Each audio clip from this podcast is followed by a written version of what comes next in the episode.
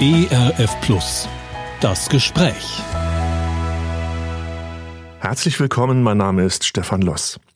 Eine große Familie mit vielen Kindern ist ein Geschenk, aber auch eine Herausforderung. Wer selbst Kinder hat, kann ein Lied davon singen. Das rundum glückliche und harmonische Familienleben, das findet sich wohl nur in der Welt der Werbung. Die Realität sieht meist ganz anders aus und bringt Erziehende, Männer wie Frauen, nicht selten an ihre Grenzen. Mein Gast heute hat ein Buch für Familien geschrieben, kein Ratgeber, eher ein Mutmachbuch von einer, die es wissen muss. Sie ist selbst Mutter von fünf Kindern. Sie liebt und sie lebt Familie mit allen Sinnen. Genau davon handelt ihr Buch. Herzlich willkommen, Sandra Gleisler. Hallo. Hallo. Schön, dass du da bist. Sandra, dein Buch trägt den Titel Dieses kleine Stück Himmel mit allen Sinnen Familie leben. Das klingt ziemlich himmlisch, auch so ein bisschen rosarot. Ist Familie für dich immer noch himmlisch? Also mit fünf Kindern, dein ältestes ist, glaube ich, 15 jetzt.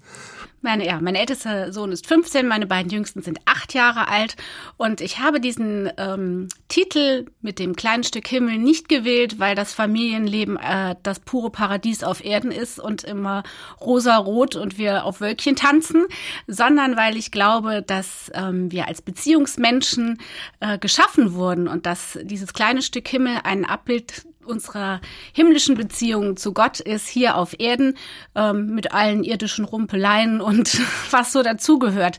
Ähm, das habe ich mit dem Stück Himmel gemeint. Also Himmel, paradiesische Zustände. Hätte ich auch nachgefragt. Ich habe selber drei Kinder, die sind mittlerweile groß, aber ich dachte, es war schon schön, aber äh, egal. Äh, Beziehung, das heißt, Beziehung ist für dich so ein Ausdruck von Himmel, also wo Beziehung stattfindet. Das sind himmlische Momente für dich in Familie. Das ist für mich immer dann, wenn Beziehung zwischen Menschen stattfindet, wo man sich umeinander sorgt, sich kümmert, äh, gemeinsam unterwegs ist und gemeinsam versucht, ein Stückchen Weg zu meistern.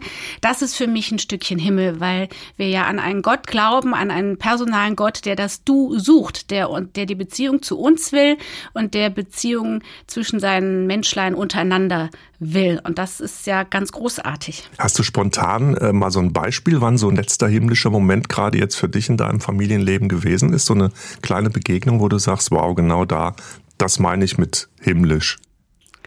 Ähm, also ich habe zwei Beispiele. Gerade heute Morgen ähm, wussten alle, dass ich jetzt äh, nach Wetzlar fahre und dass ich ein kleines bisschen aufgeregt bin.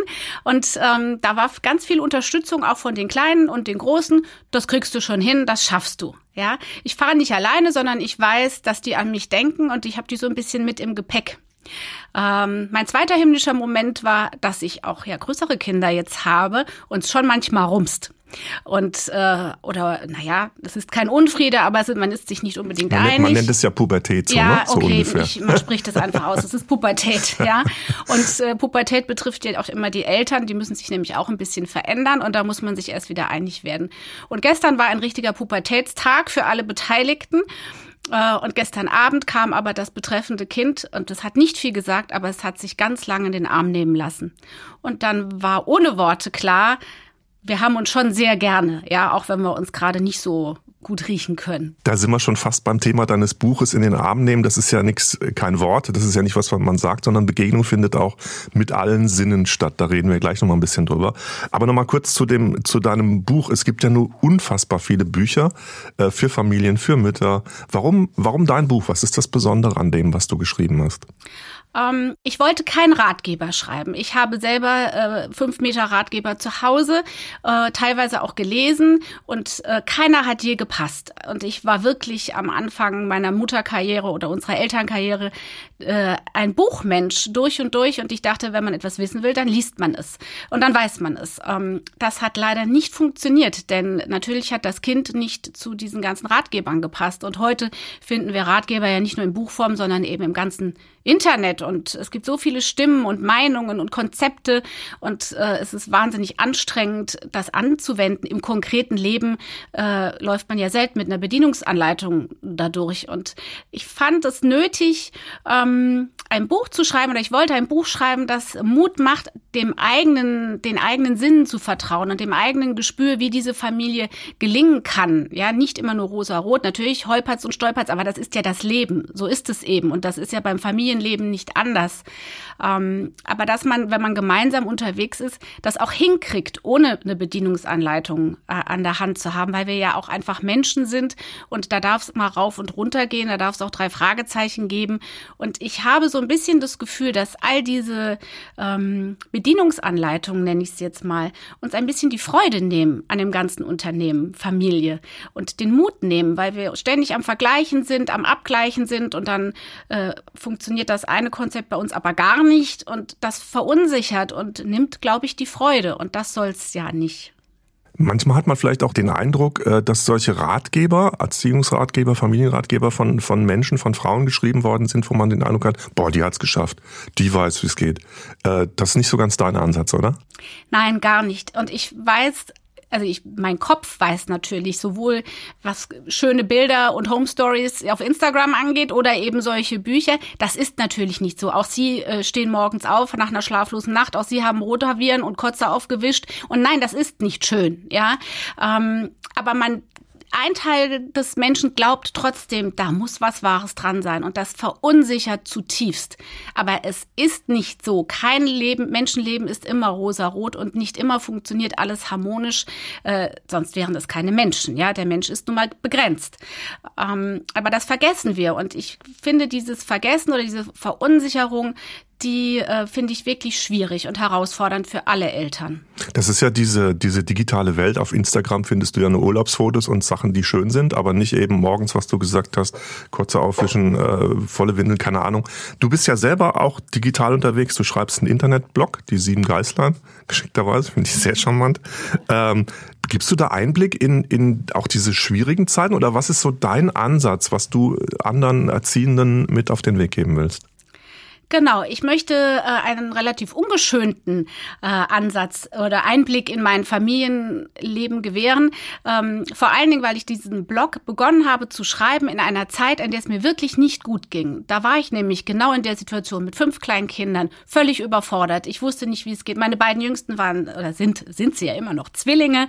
Ähm, das war eine ganz schöne Packung und teilweise. War das für dich am Anfang auch so ein bisschen, ich sag's jetzt auskotzen, also so Tagebuch und ich muss genau, mal raus? Genau, es war also weniger auskotzen, aber aber ein Gedanken sortieren, weil man mir es hilft, jeder hat manche malen, manche äh, stricken, zeichnen, gehen Sport machen. Mein Kanal, habe ich gemerkt, ist das Schreiben, dass ich innerlich im Grunde zurücktrete und mich sortiere, meine Gedanken sortiere, meine Gefühle sortiere und gucke, ähm, was ist eigentlich wirklich gerade da los. Ja, ähm, teilweise weiß ich, dass die Menschen das sehr schätzen, dass es sehr ehrlich ist, äh, ich weiß aber auch, ich versuche natürlich zu Ende eines jeden Blog-Eintrages auch irgendwo ja den tröstenden Aspekt zu finden oder den, den das Gute zu finden, ja. Ähm, und manch einer sagt, na ja, es geht ja immer gut aus letztendlich. Aber das glaube ich auch, dass zu allem Rumpeln eben auch gehört in diesem Alltagschaos, in dem schwierigen oder dem herausfordernden eben diese schönen himmlischen Momente zu entdecken und die Liebe immer wieder zu finden und ähm, dann behält man die Freude, den Spaß und auch den Mut. Dann kann es gut werden im, es gibt ja im Coaching nennt man sowas so eine Art Reframing, ja. Also du bist ja gefangen in deiner Situation. Ist das so eine Idee von dir zu sagen, ja, das, ja, es ist schwierig, ja, und es bringt mich an die Grenzen, aber wechsel mal die Perspektive, guckst dir mal von woanders aus an und versuch mal in dem Schwierigen auch was Schönes zu finden. Ist das so die Idee?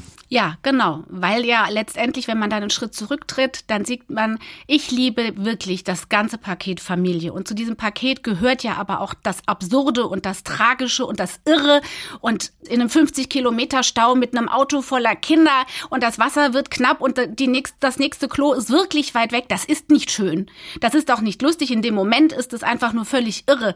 Aber zwei Tage später ist das die Story des Jahrhunderts, oder? Und davon erzählt man sich noch Jahre später. Ähm, das gehört dann zu uns und das haben wir gewuppt und das haben wir gemeistert, auch wenn es in dem Moment natürlich völlig wahnsinnig wieder war. Ja, du, das heißt, du hast diesen Blog erstmal für dich so ein bisschen therapeutisch geschrieben, aber äh, was für Menschen haben da drauf reagiert? Also was, was hast du so an Feedback dann bekommen? Ja, am Anfang habe ich tatsächlich geschrieben und in völliger Unkenntnis des Internets gedacht, es weiß ja keiner, dass ich da bin, also liest es auch keiner. Und Internet ist ja ganz privat. Ja, also ich, also, ja, ich habe da wirklich gedacht, wenn ich es niemandem sage, weiß es keiner. Ah, okay. Und aus dem Nichts heraus tauchten plötzlich Menschen auf und wurden immer mehr. Und ich habe tatsächlich viele Nachrichten, E-Mails, sogar Briefe mittlerweile über die Jahre bekommen. Und es sind immer Mütter, tatsächlich in dem Fall Mütter, keine Väter, ähm, die unheimlich dankbar sind, dass jemand ähm, erstens Teilhabe schenkt am eigenen Leben äh, und auch eben an diesen rumpligen Momenten und sich dadurch unheimlich getröstet und aufgehoben fühlt, weil es eben nicht ähm, in Pastellfarben getaucht ist und immer nur äh, das äh, schöne, perfekte oder wie es denn sein soll oder auch all die Tipps, die man noch äh, ja auch noch beherzigen soll, noch am besten mit drei kreativen Ideen ähm, und es muss immer am Ende noch ein präsentables äh, Resultat hinten rauskommen. Die sind dankbar, dass es einfach bei anderen, was ja eigentlich normal ist oder offensichtlich ist, aber dann doch in unserer Welt nicht so benannt wird, dass es doch beim anderen genauso ist. Es ist allein schon mal gut zu wissen, ich bin nicht die Einzige, der es so geht ja, in dem Fall. Ich bin ne? auch ja nicht die Einzige, die mal im Dunkeln sitzt und den Lichtschalter nicht findet, ja, mhm. sondern das geht vielen so, das gehört zum Leben, das ist normal und es gibt, ist auch normal, dass man mal nicht weiter weiß. Hm. Mal kurz zu eurer familiären Situation. Ihr habt fünf Kinder, die beiden jüngsten Achtjährigen sind, sind Zwillinge. Wie ist das, ähm, wie teilt euch das auf, du und dein Mann? Also ist dann einer von euch Fulltime für die Kinder zuständig oder wie muss ich mir das vorstellen? Ja, wir sind tatsächlich sehr klassisch äh, unterwegs, was äh, auch an dieser Kombination mit den Zwillingen lag. Äh, wir haben uns immer vier Kinder gewünscht und ich sage immer, das ähm, fünfte gab's gratis. Das äh, war unser Bonuskind und das ist wunderschön. Aber es war natürlich in dem Moment, äh, als die auf die Welt kamen, war das älteste äh, gerade sieben geworden und dann sind das ist das schon eine steile Packung und ähm, mein Mann arbeitet Vollzeit und ich ähm, bin zu Hause und versuche jetzt eben mit dem Schreiben oder durch das Schreiben auch so meinen eigenen Weg zu finden. Mhm. Wie sieht denn bei euch so ein typischer Alltag aus? Dein Mann geht morgens äh, zur Arbeit, du bist mit den Kindern alleine. Die gehen jetzt alle in die Schule wahrscheinlich schon. Ne? Genau, ne? Klar, ja. sind alles. Ist ja schon ein bisschen entspannender als äh, die Windelzeit. Wenn du sagst, der Älteste war sieben, als die Zwillinge kamen, dann habt ihr wahrscheinlich einige Jahre lang Windeln gewechselt und das auch irgendwann viele. mal gezählt. Wir haben es auch irgendwann mal gezählt. Ich weiß nicht, wie viele hunderttausend Windeln da zusammenkamen. Aber das ist natürlich, wenn die Kinder größer werden, ähm, wird dieser, diese praktischen Arbeiten werden natürlich deutlich weniger. Dafür kommen andere Themen. Ja, mit einem 15-Jährigen habe ich anderes, äh, muss ich anders präsent sein als für ein Einjähriges, das ist klar. Du hast jetzt 15 Jahre Kindererziehung, Kinder in deinem Leben, mal so gesagt. Ähm, was sind, wie erlebst du dich selber? Was sind für dich selber die größten Herausforderungen in der, dem Umgang mit, mit euren Kindern? Also zum einen äh, zu lernen, war es, glaube ich, der Weg zu lernen, dass man jedes Kind so nimmt, wie es ist. Und äh, jetzt habe ich fünf äh, und auch jemand, der acht hat, wird es wahrscheinlich noch mehr bestätigen können. Auch jemand, der drei hat oder schon nur mit zweien. Ähm, sie sind völlig unterschiedlich. Keins ist gleich. Und manchmal kann man gar nicht fassen, dass das wirklich Geschwister sind von ihren Eigenarten. Ne? Es gibt natürlich so eine Grundmelodie, die ist bestimmt auch für Außenstehende dann erkennbar. Aber sie sind sehr individuell und jeder bringt natürlich natürlich auch so sein Päckchen mit, ähm, seine Herausforderungen und dass man ähm, dieses Kind so nimmt, wie es ist. Und das ist für einen selber ja auch nicht immer einfach, ja, weil man es vielleicht auch, weil man selber dann auch wieder ganz anders gestrickt ist und denkt, ach, wenn es ein bisschen, ein bisschen nur anders wäre, ja. Also die Annahme diese, dieser Menschen, die in mein Leben reingestellt wurden, das ist ein Lernprozess. Immer wieder. Und auch zu lernen, dass sich diese Beziehungen ja auch verändern. Ich ähm, habe jetzt wiederum ein ganz anderes Verhältnis zu diesem 15-jährigen Jungen, der großartig ist und was mir wirklich Freude macht, ja, und der mich herausfordert und äh, als zu einem Dreijährigen. Das macht's ja aber auch so spannend. Ähm, man, es ist nie Stillstand. Das ist vielleicht die Herausforderung, dass man sich nicht einbildet, man hat es irgendwann abgehakt. Das ist so schön, wie du das gerade gesagt hast. Diese Menschen, die in dein Leben reingestellt werden. Also das ist ja ähm, das sind Menschen, das sind nicht deine Kinder, die du erziehen musst, sondern Menschen, denen du begegnest und die dich auch immer wieder überraschen wahrscheinlich, oder? Genau, es ist äh, unheimlich viel Wandel und ähm, also mir war das ja auch im Buch wichtig, an einer Stelle zu bemerken, ja, dass man nie äh, das ganze Paket auch schon kennt, weil das Leben nun mal Veränderung ist. Ich verändere mich, diese Kinder verändern sich, mein Mann verändert sich und äh, dass ich glaube, man tut sich einen großen Gefallen, wenn die Neugier bleibt ähm, auf diese Kinder, auf die eigenen Ehepartner, auch auf sich selbst, sich immer wieder neu kennenzulernen und ähm, gemeinsam ja sich überraschen zu lassen. Und plötzlich ist in dem Träumer doch sehr viel Tatkraft und in dem Vergeistigten Beschäftigten, der kann plötzlich was richtig auf die, auf die Beine stellen. Und in dem Schüchternen wohnt riesiger Mut, wenn es ihm um wirklich eine Herzensangelegenheit geht. Ähm, ja, ich glaube, dass das ganz wichtig ist, dass man da sich die Offenheit bewahrt. Und die Kinder nicht in Schubladen steckt, so nach dem Motto, ach, der ist eh faul und der macht nichts oder so. Ja, und das ist ja, das geschieht ja auch von außen schon so oft. Und wenigstens zu Hause, ah, was, ne, nicht, nicht für die Tupperware, aber lasst die Schränke offen stehen. Denn die Kinder werden so oft in Schule, Kindergarten, ach, von allen, von an, von Geburt an wird man ja einkategorisiert und gewogen und gemessen und, und abgeglichen. Und ich glaube, dass das ein Fehler ist, weil der Mensch nun mal doch sehr, sehr individuell ist und auch in unterschiedlichen Situationen sehr unterschiedlich ähm, reagiert. Hm. Du sprichst sehr reflektiert von deinen Kindern ähm, und ich kenne viele Mütter, Eltern, äh, da ist es eher so, man wird so durch den Alltag getrieben. Also man hat gar keine Zeit oder man nimmt sich keine Zeit zum Reflektieren. Äh, ist es bei dir eingebaut, dass du so reflektiert über deine Kinder reden kannst? Oder gibt es auch, hast du das gelernt? Also zu sagen, ich nehme mir jetzt mal Freiraum, Moment, lass uns mal gucken. Oder ist es im Gebet passiert, dass du Gott gefragt hast? Also dieses Reflektierte, das, das ähm, fasziniert mich bei dir. Gut, ich weiß nicht, vielleicht weil ich Theologin bin oder natürlich auch, äh, ich habe eine Klinikseelsorgeausbildung. Natürlich hat man aufgrund von Ausbildung äh, und Studium vielleicht noch mal eine andere Herangehensweise. Vielleicht ist es in mir. Aber ich glaube, jeder kann, also es ist eine Chance für jeden Menschen, dass er sich diese Momente einfach nimmt und äh, ja, auch wieder, was ich durch Schreiben mache, einen Schritt zurücktreten und suchen, was habe ich da eigentlich? Und wie viel Schönes habe ich da eigentlich auch, ja? Ähm, aber auch, was nervt mich wirklich? Und ähm, ja, ich bringe das jeden Abend vor meinen, vor meinen himmlischen Vater. Ich, alleine kriegen wir es ja nicht hin. Jetzt weiß ja keiner, wie es geht. Wir müssen schon darauf vertrauen, dass dieses, dass wir dieses Leben soll ja gelingen. Und äh, dazu ist es gedacht. Also das gibt mir so ein gewisses Urvertrauen, dass der Ackerboden ja da ist, den wir da bestellen und dass der fruchtbar sein soll und dass in jedem Menschen auch was Gutes drin steckt. Und Begegnung ist immer Überraschung. Ja, immer. Ähm, in deinem Buch schreibst du was über alltägliche Liebeserklärung. Ich zitiere mal, die wertvollsten Sätze, die wir einander schenken können, sind, ich liebe dich und Gott segne dich. Beides sind Liebeserklärungen. Man kann sie gar nicht oft genug hören. Wie machst du das im Alltag? Wie muss ich mir das vorstellen? Machst du da so ein, wenn es gerade mal tobt, Break, ich liebe dich oder Gott segne? Wie Nein. baust du das ein in den Alltag? Nein. Ähm, an der Bettkante abends wirklich beim Gute Nacht sagen.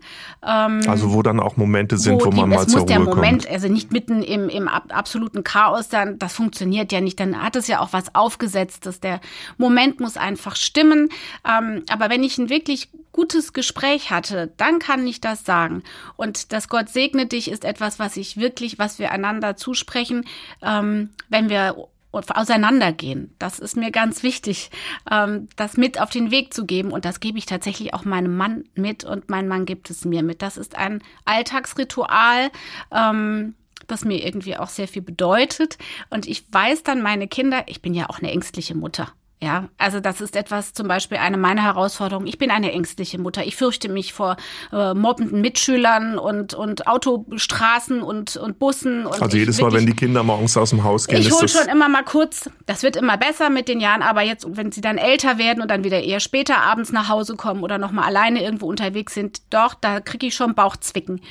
Und mir gibt es eine unheimliche Sicherheit, ihnen diesen Segen zuzusprechen und für mich selber immer wieder in diesem Moment auch zu spüren, sie sind behütet. Ich kann sie nicht vor allem bewahren, aber ich stelle sie jetzt unter einen, unter einen anderen Schutz, ja, der viel größer ist als den, den ich ihnen in dem Moment äh, geben kann. Und das bedeutet für die Kinder was, bedeutet für dich aber auch was, dass du im Prinzip sie nochmal in die Obhut von Gott stellst? Ja, Und wenn ich morgens meine Zwillinge zur Schule fahre, da ist der Weg noch ein bisschen weit, ähm, um das jetzt äh, zu Fuß zu bewältigen. Und dann steigen die aus. Das werden die nicht mehr allzu lange machen, ne? wenn uns einer hört. Und dann rufen sie ganz laut über den Parkplatz, äh, der liebe Gott soll dich behüten und beschützen. Und äh, das gibt mir, dann fahre ich mit einem wirklich fetten Grinsen ja, nach Hause cool. und fange meinen Tag an. Das ist oh. natürlich eine sehr begrenzte, das werden die nicht mehr lange machen. Aber jetzt im Moment genieße ich das sehr und ich, das bedeutet mir sehr, sehr viel. Und das ist ja nie eine Einbahnstraße, ja. Das Segnen mhm. und das Ich liebe dich sagen, es ist ja nie eine Einbahnstraße, sondern es ist ein, es ist ja nicht die Eltern und die Kinder und es ist dann so eine äh, Geben-Beziehung, sondern es ist ein Geben und ein Nehmen. Es ist ja ein gemeinschaftliches Leben. Hm. Äh, und da gehören alle zueinander und alle profitieren und brauchen einander. Sowas wird schnell zu so einer leeren Hülle, ne? Gott segne dich und so. Aber das, was du gerade sagst, stell mir das bildlich vor. Die beiden Zwillinge, acht Jahre, rennen vom Auto weg. Stimmt, irgendwann wird es ihnen peinlich sein ja. vielleicht, aber. Und es wird eine Hülle, wenn man merkt, es passt nicht ja, mehr. Aber genau. ich glaube, wenn man ein bisschen ein Gespür hat, ähm, ich sag das meinen, meinen Teenies natürlich nicht mehr so, ja. Manchmal denke ich es vielleicht auch hm. nur. Aber auch bei denen gibt es ähm, immer und immer wieder Situationen, nicht stündlich und auch nicht täglich, wo es sich ergibt.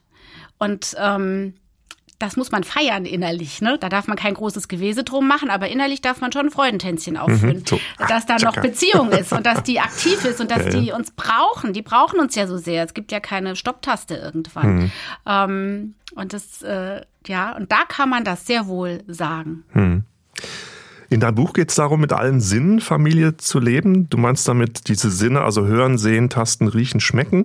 Bei dir kommt noch der Herzenssinn dazu, da sprechen wir gleich nochmal drüber. Wie kamst du auf die Idee, ähm, über Familie zu schreiben und diese Wahrnehmungskanäle, also über die Sinne da als Grundlage zu nehmen? Wie kamst du auf die Idee? Also ehrlich gesagt kam mir die Idee beim Morgenspaziergang, den ich tatsächlich äh, jeden Morgen mache. Das ist so mein Lebens, meine lebensrettende Maßnahme äh, und mein Weg, mich so auch zu sortieren. Jetzt haben wir einen Hund, jetzt muss ich auch gehen. Ähm, da habe ich viel drüber nachgedacht, wie man all das, was mir da so durch den Kopf geschossen ist, so ein bisschen sortieren kann. Und ich fand äh, das eine je länger ich darüber nachgedacht habe, eine sehr gute Möglichkeit. Denn das ist ja das, was wir alle mitbekommen haben. Äh, natürlich, indem ich das Sehen als noch viel tiefer verstehe, als jetzt nur das bloße Wahrnehmen von Dingen, Menschen und meiner Umgebung, sondern als wirkliches Wahrnehmen äh, meines Gegenübers. Das Hören als wirkliches Hinhören, was da so noch mitschwingt durch den Tag. Ähm, wenn ich diese Sinne alle einsetze, äh, in ihrem direkten Sinne, aber auch in einem tiefer verstandenen, na, dann habe ich schon eigentlich das ganze Lebensprogramm abgedeckt. Da entgeht mir nicht mehr so wahnsinnig viel, glaube ich. Gibt es denn einen Sinn? Also man sagt ja, es gibt Leute, die sind eher äh, visuell, äh, auditiv, kinästhetisch, wie auch immer. Gibt es so einen Sinn, der für dich eine besonders große Rolle spielt? Ähm, Habe ich noch gar nicht so drüber nachgedacht. Also ich glaube, das Sehen und das Hören wäre für mich äh, also der größte Verlust das Hören und das Sehen finde ich wahnsinnig wichtig. Mhm. Ähm, wobei ich auch sehr gerne schmecke. Für dich haben die Sinne auch viel mit dem Glauben zu tun, von Gott gesehen werden. Wir haben ja schon über Beziehungen gesprochen, von Gott gesehen werden, gehört werden. Ähm, was ist das Besondere für dich daran? Beschreib das mal. Was bedeutet es dir, von zu wissen, du bist von Gott gesehen? Ja, dass ich äh, auch ich ein, ein wertvoller Mensch bin, der ähm, so wie er ist richtig ist mit all seinen Begrenzungen und dass ich mein Leben nicht ins Leere laufe. Ich äh, werde gesehen nicht mit also meinem Glaubensverständnis nach, nicht mit einem strengen, tadelnden Blick, sondern liebevoll und wohlwollend. Das ist ja dieser Polizistengott, ne? Gott sieht dich, pass auf, ja. äh, ausgestreckte Zeigefinger. Genau, das, das ist nicht das, was nicht. du meinst. Nein, das ne? meine ich ne? nicht. Ich glaube, äh, mit einem ich habe ein sehr persönliches Verhältnis äh, zu meinem Gott und ich, äh, es gibt mir sehr viel Sicherheit im Leben zu, zu wissen, ich bin gesehen und ich bin so auch äh, mit einem liebevollen Blick gesehen. Und äh, auch das Gefühl zu haben, natürlich geht es manchmal auch durch die dunklen Täler, aber auch da bin ich nicht alleine, ich, dass dieser Gott nah bei mir ist. Und nur weil ich jetzt nicht mehr äh, im Kinder-Teenie-Alter bin, schon ein kleines bisschen drüber hinweg, äh, egal wie alt der Mensch wird, glaube ich, hat er ja das Bedürfnis, gesehen zu werden und, und ähm, wirklich wahrgenommen und gewollt zu werden. Und das hört ja nicht auf. Und äh, Gott als himmlischer Vater schenkt uns das ja, bis wir irgendwann dann zu ihm wieder heimgehen.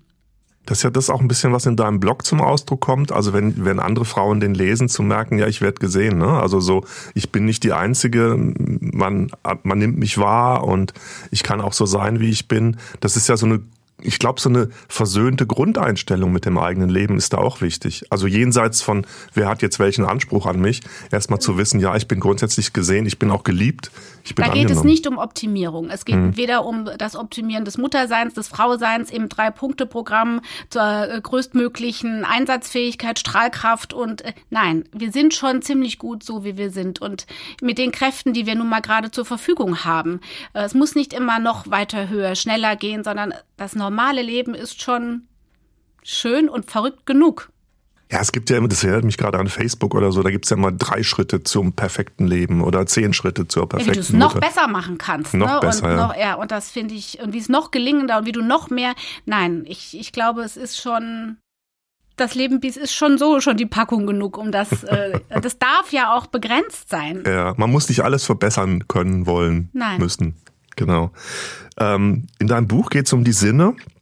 Beeindruckt hat mich, äh, was du über den Tastsinn schreibst, auch in Bezug auf deinen Glauben. Du schreibst, dass man sich mit Gott durch dunkle Zeiten tasten kann, also leiten lassen kann. Ähm, hast du es selber erlebt? Also wie, wie muss ich mir das vorstellen? So diese, also Tasten ist ja im Prinzip für mich auch das, wenn es Licht aus ist, wenn es dunkel ist, wenn es schwierig wird, dann einfach festhalten. Ja, ist das so ein bisschen dieser Ausdruck für dich, was das bedeutet? Ja, das bedeutet, genau. Meine Kinder hatten das Beispiel, als ich die gefragt habe, was verbindet ihr mit dem Tastsinn, wenn man nachts aufs Klo muss und findet erstmal den Weg nicht so gut. Ne? Ähm, und so ist es ja eigentlich vertraute Wege und äh, was, wo man sich problemlos zurechtfindet, das kann einfach in der Dunkelheit einen völlig in die Irre führen. Und so passiert es einem im Leben ja auch. Und das passiert ich gehe mal davon aus, wirklich jedem Menschen. Und das gehört einfach dazu. Und ich habe es wirklich, ich hatte schon Depression, äh, depressive Phasen. Ich hatte, wir hatten Fehlgeburten, die wir verkraften mussten. Es gab wirklich schon sehr herausfordernde Zeiten und auch schlicht einfach Überforderung. Also äh, mit fünf kleinen Kindern, ich war wirklich an meinen Grenzen. Da braucht es auch keine fünf kleinen Kinder. Jetzt gucken Sie sich Corona an. Ähm, das ist ja auch, eine, die, das war für viele Menschen oder ist es immer noch, hat sie wirklich an die Grenzen des Möglichen gebracht. Ähm, und ich möchte einfach sagen, die, dass man durch diese dunklen Zeiten hindurchkommt und zwar in ganz kleinen Schritten und dass sie dazugehören. Es ist nichts verkehrt mit einem selbst oder mit den eigenen Kindern oder der eigenen Familie, wenn es eben mal nicht so rund läuft und dass es nicht dabei um Stunden oder Tage, sondern manchmal eben wirklich über eine sehr lange Wegstrecke auch mühselig und zäh sein kann und kräftezehrend. Und dass es dann aber hilft, nicht gleich den ganzen Berg auf einmal anzugucken und zu denken, das schaffe ich nie, da komme ich nie wieder raus, sondern es in kleinen Schritten weiterzugehen. Auch in dem Vertrauen darauf, dass Gott uns die Kraft für den jeweils nächsten kleinen Schritt schenkt. Kannst du das mal beschreiben? Das gerade Situationen genannt, also Fehlgeburt, äh, depressive Phasen, Stressphasen. Wie hat es bei dir konkret ausgesehen, zu sagen, also jetzt im Bild gesprochen mal, da ist, da ist das Licht aus, da kann ich mich nur noch festhalten. Wie, wie hast du das gemacht? Also wie sah sowas konkret bei dir aus?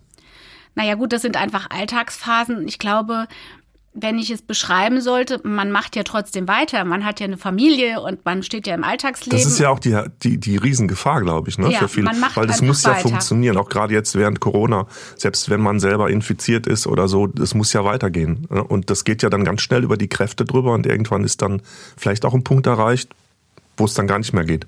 Ja, also ich glaube, die allermeisten funktionieren erstmal einfach weiter, aber das Getriebe läuft mühselig. Und ich ähm, beschreibe es für mich immer, als würde man wirklich durch Morast warten. Ne? Es ist wirklich alles einfach anstrengend und schwer. Ähm, ich glaube, dass es, wenn möglich, immer wichtig ist, sich kleine Momente zu nehmen. Ähm, ich sage ja auch, und das, das, der erste Anlaufort, wenn es wirklich im akuten Fall nicht mehr geht, ist das eigene Klo, ja. Und die Tür zuzumachen und mal zehn Minuten einfach nur zu atmen und sich dran zu erinnern, dass man ja aber doch noch ein Mensch ist und keine Maschine. Und das ist, oder mal zu heulen oder ich habe Klobücher. Ähm, das ist eine große Auszeichnung für die, die da, da kriegt stehen. der Begriff stilles Örtchen nochmal eine Ja, ganz neue genau. Bedeutung. Da stehen irgendwie so drei, vier, fünf Bücher. Äh, da darf man auch mal zwei gute Sätze lesen. Ähm, es gibt ja viele äh, tolle Menschen, die tolle Dinge schreiben. Manchmal, ich, mir hilft es mich tatsächlich an Sätzen festzuhalten, an denen, wo ich merke, okay, ich bin nicht alleine und das wird auch wieder besser werden. Ähm, ganz schlicht rauszugehen und zu atmen, äh, mal eine Runde um den Block zu laufen, ja. Und da darf man seine Kinder, wie ich finde, durchaus auch mal vor dem Fernseher oder vor dem Tablet parken, weil man selber ja auch erstmal wieder klarkommen muss. Und dann kann man auch wieder besser für die anderen da sein. Und das fängt bei zehn Minuten an und sollte natürlich im günstigsten Falle auch mal länger sein dürfen, dass man auch nicht nur für die anderen sich aufopfert und gut ist, sondern eben auch für sich selbst sorgt. Mhm. Du hast in deinem Buch einen Satz aufgegriffen, unser Alltag ist ihre Kindheit. Unser Alltag ist ihre Kindheit. Ich habe den erstmal gelesen und dachte, ja, es herausfordernd könnte so ein Instagram-Satz sein oder sowas. Ähm, unser Alltag ist ihre Kindheit klingt nach einem schönen Merksatz, aber dir gefällt der so gar nicht. Ich finde den Satz schrecklich. Es ist ein ganz, ganz beliebter Hashtag tatsächlich auf Instagram. Äh, viele setzen den unter ihre Beiträge und ich finde ihn ähm, gruselig, weil er genau diese, diesen Druck, der sowieso schon auf also ich empfinde ihn so, ich verstehe ihn so, ähm, den, dass er den Druck auf Mütter und Väter noch mehr erhöht. Wenn ich jetzt diesen Alltag, wenn ich diesen Tag richtig verbocke, wenn es mir schlecht geht, wenn ich gebrüllt habe, weil mir alles zu viel geworden ist, wenn ich ungerecht war, ja, herzlichen Glückwunsch. Dann hast du nicht nur einen blöden Alltag gehabt, sondern du hast den wieder einen Tag Kindheit versaut. Ähm, das ist ja schrecklich. Das macht ja, das, das erhöht einfach den, den Druck auf dem Kessel so ungemein. Aber mein Alltag ist auch deren Alltag. Und Leben ist immer zu einem großen Teil Alltag, egal ob ich zwei Jahre alt bin oder ob ich 52 oder 92 bin. Und zu diesem Alltag darf äh, Gutes gehören und Schönes und Wunderbares und Zauberhaftes und es darf auch einfach ein blöder Tag sein. Und äh, einer mit, mit Graubrot zum Frühstück und Kartoffeln und Spinat zum Mittag und Hausaufgaben und eine halbe Stunde Klavier üben und bockig sein, weil man noch Vokabeln lernen muss und äh, draußen Regen und außerdem Kopfweh. Und dann gehe ich abends ins Bett und dann war es auch einfach nur ein Alltag eines Zwölfjährigen. Das war aber doch kein schlechter Tag. Das ist ein Tag voller Leben gewesen. Ähm, ich finde, es entsteht so ein Bild, als müsste jeder normale Tag, jeder Mittwochnachmittag im November etwas ganz Großartiges sein und irgendwie nach Zimtschnecken duften und noch eine kleine Bastelaktion und eine liebevolle Zuwendung. Und ich glaube, das muss es nicht sein. Wir dürfen zusammen mit unseren Kindern, egal wie alt die sind, unseren Alltag bewältigen. Und äh, für mich soll es Festtage und schöne Tage und Alltage geben und für meine Kinder auch. Gibt es denn solche Szenen aus deiner eigenen Kindheit? Also wo du, ne, wenn du, du, du warst ja auch mal Kind, ähm, wo du sagst, ähm, das, das waren die Stichwort, mein, äh, unser Alltag ist ihre Kindheit, wo du sagst, ja, das, das sind so Momente, die meine Kindheit geprägt haben, die mich als Kind geprägt haben, die du vielleicht selber mitnimmst für dich in dein eigenes Leben. Also ich habe viele äh, Kindheitserinnerungen, die dann, äh, die ich heute noch weiß äh, und die Alltagserinnerungen sind. Kleine Abendbrotszenen, sage ich mal, die ganz unspektakulär. Also unspektakuläre ja, es ist sehr viel unspektakuläre. Dinge, ähm, die ich aber in Erinnerung behalten habe, die wirklich schnöder Alltag sind und die komischerweise aber auf meiner Festplatte ganz fest gespeichert sind, viel mehr als irgendwelche Weihnachtsfeste oder, oder Geburtstage oder sowas. Und ich glaube, dass es der Grundton ist, ja, der, der uns ja dann auch begleitet. Genau. Das nimmt, deswegen dieser Vers nochmal, unser Alltag ist ihre Kindheit. Das klingt auf den ersten Blick schön, nett, aber dann überlege ich, boah, meine Güte, was für ein Anspruch. Ja, ich präge, wenn mein Kind nachher sagt, ich habe eine schlechte Kindheit gehabt, weil du hast mich ja nicht, mir nicht das geschenkt und so. Und dein Anspruch ist oder dein, das, was du sagst, löst euch davon und lebt euren Alltag authentisch in, Bege in Begegnungen auch, ganz ehrlich. Und, und das ist eben das, was man Kindern mitgeben kann. Ja, weil ich einfach glaube, ähm, es impliziert auch so eine gewisse Trennung zwischen dem Erwachsenenleben und Elternleben und der, und der Kinderwelt, was ja sowieso eine Gefahr ist bei uns, dass wir die Erwachsenenwelt und die Kinderwelt ja trennen. Und die Kinderwelt findet im Kindergarten, in der Krippe, im Kinderzimmer statt und wir, wir besuchen unsere Kinder in ihrer Kinderwelt und umgekehrt. Aber das finde ich, soweit es möglich, finde ich es schön, wenn wir unser Leben zusammen leben unseren Alltag ja. auch und äh, ja, das gemeinsam unterwegs sind und voneinander lernen. Ich denke spontan dran, ähm, der Umgang mit Kindern, wenn es ums Thema Tod geht. Also, dass man die Kinder erstmal so fernhält, dürfen nicht mit auf Beerdigung und so. Das ist ja auch ein Teil vom Leben. Und wie ich das erlebt habe, gehen Kinder jetzt, äh, wo mein Vater gestorben ist und äh, meine Enkel das nur mitbekommen haben, gehen gehen schon damit um, also mit dem Thema Sterben. Das ist für sie irgendwie viel näher. Ist das so das, was du meinst, auch so dieses, nehmt doch die Kinder mit rein in das, was wirklich passiert? Ne? Genau. Also natürlich, wenn ich jetzt gerade ein, ein ernstes Problem habe, ich muss meine Kinder jetzt nicht mit, mit allem behelligen, dann mhm. brauche ich Hilfe und die suche ich mir nicht bei meinen Kindern. Ja, das sind ja nicht meine Therapeuten. Mhm. Aber der normale Alltagswahnsinn mit seinen normalen Herausforderungen und seinen Highs und Lows, ich glaube, die kann man, die dürfen wir einander schon zumuten. Ähm, und auch zu sagen, hier, ach, der Papa hat es gerade wirklich, der hat richtig was um die Ohren in der Arbeit. Also wenn der jetzt mal kurz mit den Nerven ist, das müssen wir ihm jetzt auch mal zugestehen. Oder ich hatte heute wirklich ein richtig blödes Telefonat, deswegen ärgere ich mich. Oder auch mal ungerecht oder aufbrausend zu sein, sagen hinterher, ich entschuldige mich, es tut mir leid, ich bin einfach echt müde heute, ich hatte es nicht leicht. Bis jetzt wurde mir das alles noch verziehen und nachgesehen. Und ich glaube, es ist authentischer. Ich bin ja ein echter Mensch und ich finde, das dürfen Kinder ruhig wissen, dass ihre Eltern echte Menschen sind. Jetzt gibt's in unserer Zeit ja nicht nur durch Instagram und Facebook äh, so diesen Anspruch äh, des Perfektionismus, also die perfekte Mutter, die auch noch mit drei Kindern aussieht, wie aus der, also wie frisch aus irgendeinem Katalog oder so. Das gibt's ja auch, also ich habe das zumindest erlebt, auch in christlichen Kreisen, so dieses noch das christliche Bild von Familie und muss ja alles funktionieren. Äh, wo, woher kommt's was? Also wie erklärst du dir das? Ich schätze mal, du hast, weil du auch im christlichen Bereich unterwegs bist, mit solchen Leuten auch zu tun, die ähm, damit nicht so ganz gut klarkommen. Woher kommt dieser Perfektionismus? Ich weiß es nicht. Ich frage mich auch manchmal, ob es ein Frauending ist, dass man sich so auch ein bisschen äh, un unangreifbar macht oder dass man, ja, man möchte alles richtig machen. Es ist, glaube ich, ähm, der Anspruch, man möchte alles richtig machen. Man liebt ja auch seine Kinder und möchte deshalb erst recht alles richtig machen. Sie sollen alles haben, was sie brauchen und es soll auch bitte noch hübsch aussehen. Ähm, und ich würde jetzt lügen, wenn ich sagen würde, ich wäre frei von solchen äh, Ideen, ja. Also ich glaube, dass die Gefahr ist einfach da. Ich kann gar nicht genau sagen, woher es äh, kommt. Aber ähm, auch da, mir hilft es schon, mir bewusst zu machen, 80 Prozent reichen. Die letzten 20 kosten meistens nur Energie und tragen nicht sehr viel zum gelungenen Resultat bei. Ja. Fünfe gerade sein zu lassen, kann einem wirklich den Verstand retten und äh, sehr viel Kraft zurückgeben. Und äh, ich ich kann das ganz gut. Ich glaube, es ist aber auch ein bisschen Typsache. Wenn man dann noch perfektionistisch veranlagt ist, wirklich, ähm, dann kann einen das schon in die Grenzgebiete äh, der eigenen Kräfte bringen. Du machst äh, Müttern und Familien äh, Mut, dass es kein richtig und kein falsch gibt. Also dass jeder ähm, seinen eigenen Weg finden muss. Bist du oder seid ihr als Ehepaar so in Familie schon reingegangen mit diesem Bewusstsein oder ist das gewachsen bei euch? Also jeder hat ja eine eigene Vorstellung. Ich weiß nicht, wie deine Vorstellung äh, als Teenager war von später mal Familie und Kindern. Ähm, hat sich das im Laufe der Zeit verändert?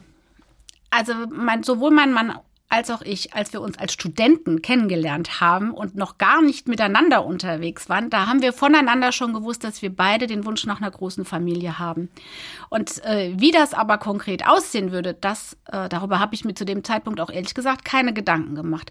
Ich weiß, ich wollte immer, dass man gut miteinander umgeht und ich wollte immer, dass ähm, ja, dass es das Adjektiv ist Wärme oder, oder warm. Das ist ein, ein warmes also Zuhause, Nest, ein Nest. Nest so ein ja, ich glaube schon. Das war ähm, das, was ich immer wollte.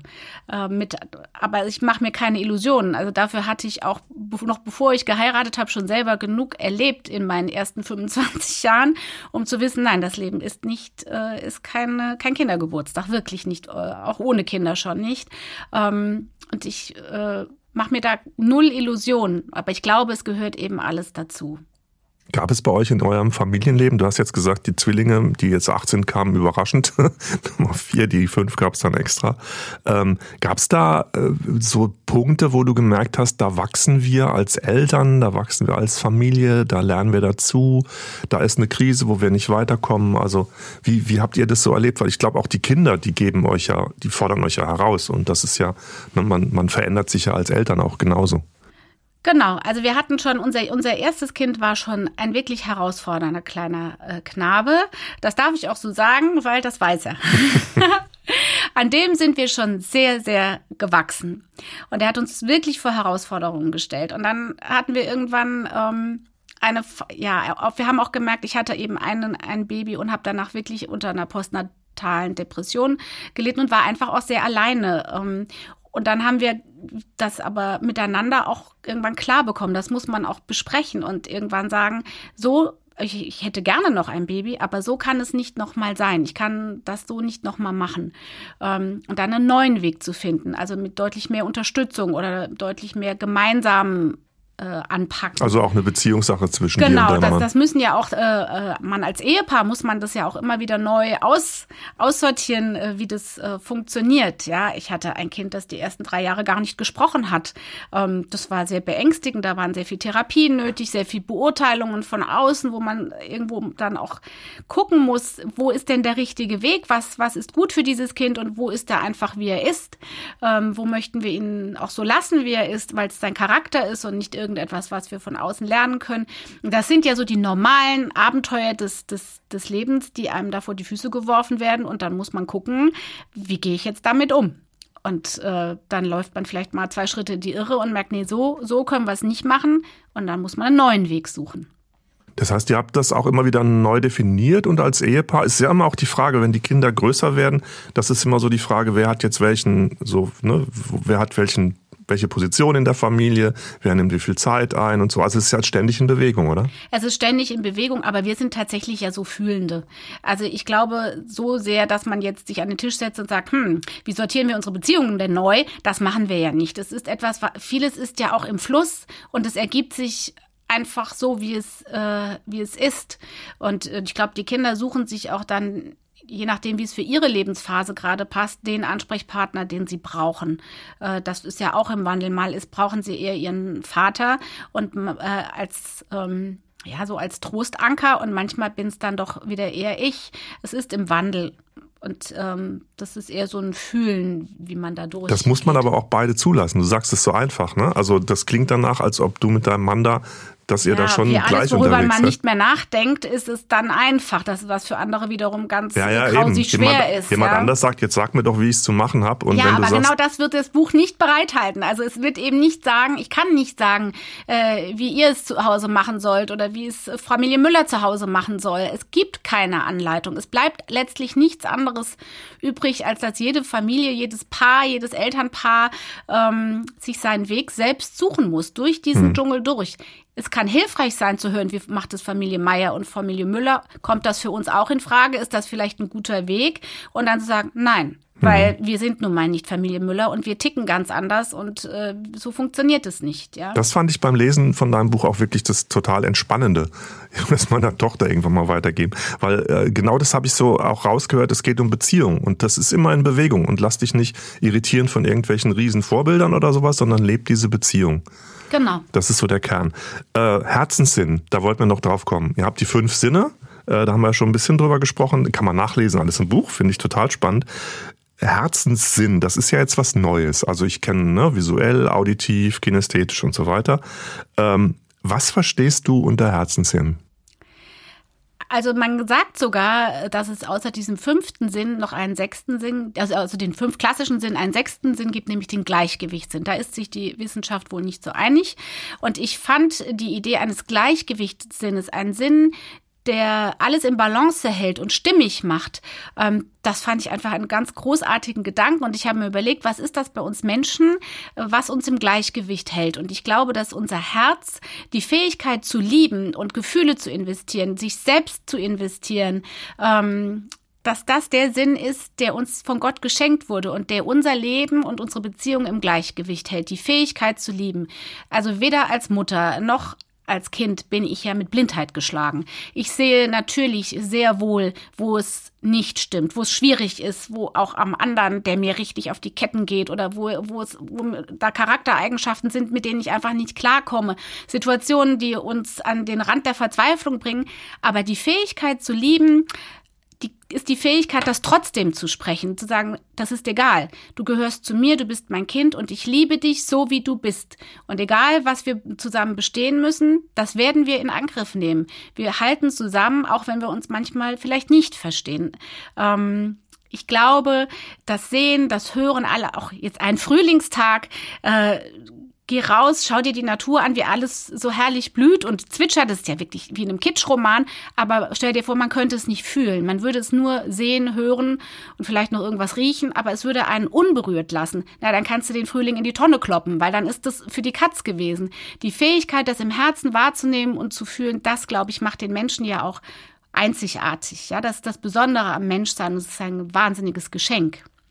Du willst jetzt keine Tipps geben für die richtige Familie, trotzdem frage ich dich nach einem Tipp. Und zwar, wenn man jetzt sagt, ja, dieses mit dem Herzenssinn, das klingt irgendwie richtig cool. Wie kann ich das denn entdecken? Als Familie. Also wie kann ich denn sagen, boah, das ist eine coole Idee, so dieses, äh, was du da mit Herzenssinn beschreibst. Wie, wie kann ich das entdecken, fördern, ähm, diesen Sinn im Familienleben? Ich glaube, den hat ja jeder und ich, äh, man benutzt ihn natürlich auch, aber man, man misstraut ihm auch gleichzeitig, denn es ist ja nichts, was ich beim Augenarzt nachmessen oder beim Ohrenarzt äh, ausjustieren lassen kann. Ähm, wir ich, ich möchte Mut machen, dass die Menschen mehr auf ihr Herz hören. Ähm, oft bekommen wir Sachen gesagt, die wir tun sollen und merken, ah, ich weiß nicht, ob das der richtige Weg ist. Also ich möchte nicht sagen, hört auf keine Ratschläge von außen mehr, sucht euch keine Hilfe mehr, lasst euch, äh, stellt euch taub bei Lehrern oder anderen Leuten, die euch was Gutes zu sagen haben. Um Gottes Willen, nein. Aber das dem eigenen, auf das eigene Herz zu hören und vielleicht auch zu ne genau hinzugucken, was bewegt meine Kinder, was ist eigentlich das, was wirklich in ihnen ist, was sie sich wünschen, wovon sie träumen, was, was ihnen wirklich Freude macht. Ähm, und das auch zuzulassen und sagen, das ist ein eigener Sinn, den ich jetzt nicht verschriftlichen kann, aber der hat seine Existenzberechtigung. Dessen Wahrnehmungen sind richtig und die gehören dazu, damit er ein erfülltes Leben führen kann. Also ich glaube, es ist kein Ausbilden dieses Herzenssinnes, sondern eher ein Hinhören und Vertrauen auf dieses Herz, das uns ja schon sehr, sehr wohl sagt, ach, es gibt bestimmt ganz viele Leute, die sagen, nein, nur auf die Gefühle hören, Gefühle lügen und so.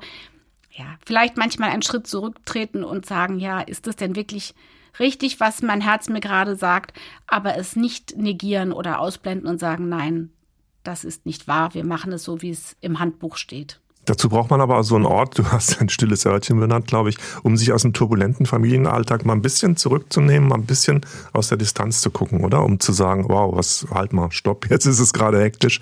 Was, was ist eigentlich das Tiefere dabei, oder? Das ist aber meine Überlebensstrategie schlechthin, die kann ich jedem sagen, egal ob er Manager ist oder Familienmensch, äh, immer wieder auf die Pausentaste zu drücken und einen Schritt zurückzutreten.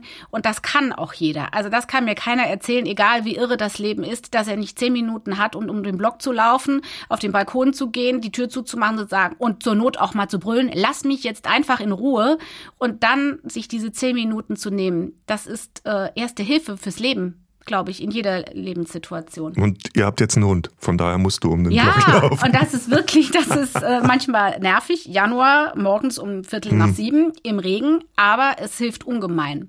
Also da wird jeder sein stilles Örtchen finden oder sein genau. Hund oder was auch immer. Sandra, vielen Dank für das Gespräch. Ich fand es sehr inspirierend, Gerne.